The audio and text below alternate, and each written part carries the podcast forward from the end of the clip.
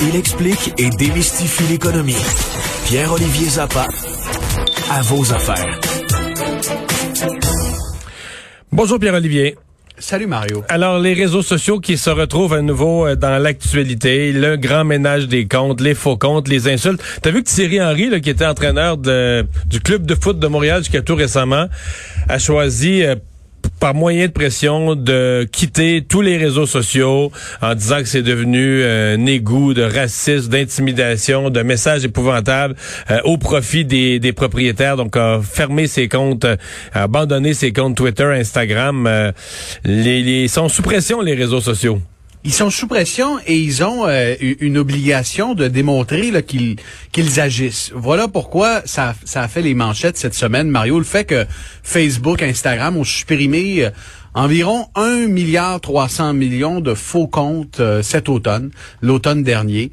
Donc, les, les réseaux sociaux veulent montrer qu'ils agissent en quelque sorte. Le problème, un des problèmes qu'on va soulever ce soir à l'émission, c'est le fait que dans la foulée de ce grand ménage, il y a bien des Québécois qui ont perdu leur compte Facebook. Pas des, ah pas des faux comptes, là. Des, des d'honnêtes citoyens qui avaient un compte Instagram, parfois suivi par 20 000, 80 000 personnes. Et je te donne un exemple, un, un, Instagrammeur qui, euh, euh, qui bloguait en quelque sorte, qui partageait des photos de voyages partout à travers le monde, qui avait 90 000 abonnés, s'est fait supprimer son compte Instagram sans pourquoi, possibilité pourquoi, de recours. Euh, OK, sans possibilité de recours. Et pourquoi on présumait que c'était un faux compte? Ben, c'est-à-dire que euh, on fonctionne avec des algorithmes. Les médias sociaux, euh, tu prends Facebook là, avec ses milliards d'utilisateurs, ils ont 35 000 employés, souvent dans des pays comme l'Inde, qui s'occupent de, de scruter les comptes qui sont signalés par les utilisateurs. Mais la grosse partie du travail là, pour lutter contre la désinformation et les faux comptes est effectuée par des algorithmes, par la supposée intelligence artificielle.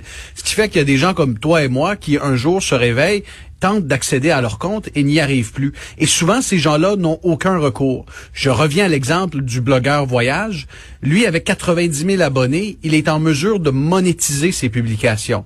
Et quand on a 90 000 il, il perd ses abonnés, il perd son compte, il perd son gagne-pain, ni plus ni moins c'est à peu près 400 dollars par publication quand tu es autour de 90 000 abonnés. C'est beaucoup d'argent euh, par semaine. Ça peut être un bon revenu, même ça peut devenir un revenu principal pour des influenceurs. Ces gens-là aujourd'hui disent c'est bien beau le grand ménage sur les médias sociaux avec la pression de gens comme Thierry Henry, mais attention, si vous nous supprimez votre gang-pain, puis euh, euh, ces gens-là tentent de rejoindre un service à la clientèle, sont pas en mesure de le impossible sont pas en mesure de, de, récupérer leur compte, ça devient un enjeu euh, euh, financier pour ces gens-là. Puis il n'y a pas juste un cas. Là. On en a répertorié plusieurs dizaines. On a reçu beaucoup de courriels cette semaine.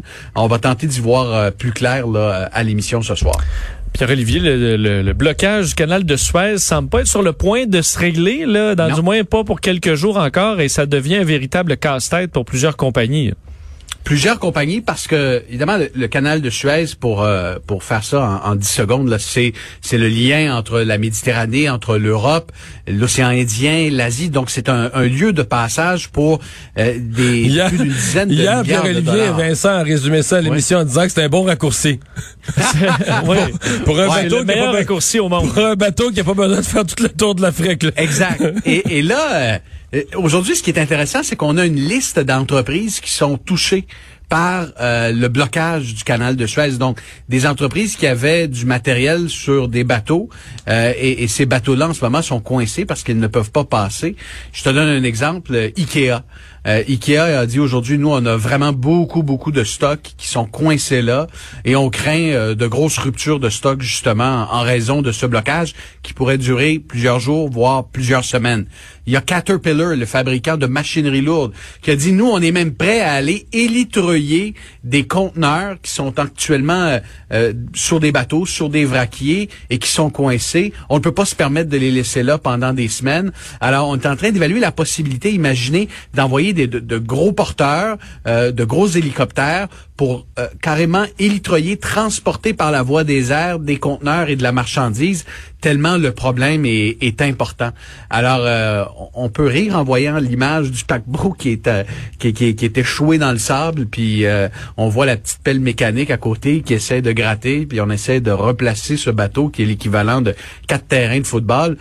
mais là, en ce moment, il y a de, de, grandes entreprises de partout à travers le monde, des fabricants de pneus, des fabricants de pièces de voitures, qui ne peuvent pas se permettre des délais supplémentaires parce que les chaînes d'approvisionnement sont déjà sous pression, qui songent à lancer une opération par la voie des airs.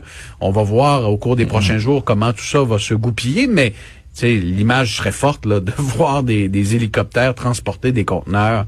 Euh, c'est un dossier à, suivre si on veut pouvoir euh, aller magasiner chez Ikea dans la saison du déménagement au Québec. Est-ce qu'on sait, Pierre-Olivier, si euh, lorsqu'on va avoir dépris le bateau, on va rejouer Aïda de Verdi? Parce que c'est l'opéra qui avait été composé pour l'ouverture du canal de Suez. Du canal pour sa réouverture. Ça serait la réouverture. On pourrait en faire une version 2.0, Mario. Une version en musique électronique. ouais, en version avec des DJ. Quelque chose d'unique en son genre. Mais va falloir être patient parce que je pense pas que c'est demain la veille qu'on va être en mesure de rouvrir le canal de Suez. Merci beaucoup. Bonne fin de semaine, Pierre-Olivier. bon week-end à, à vos affaires. Bye bye.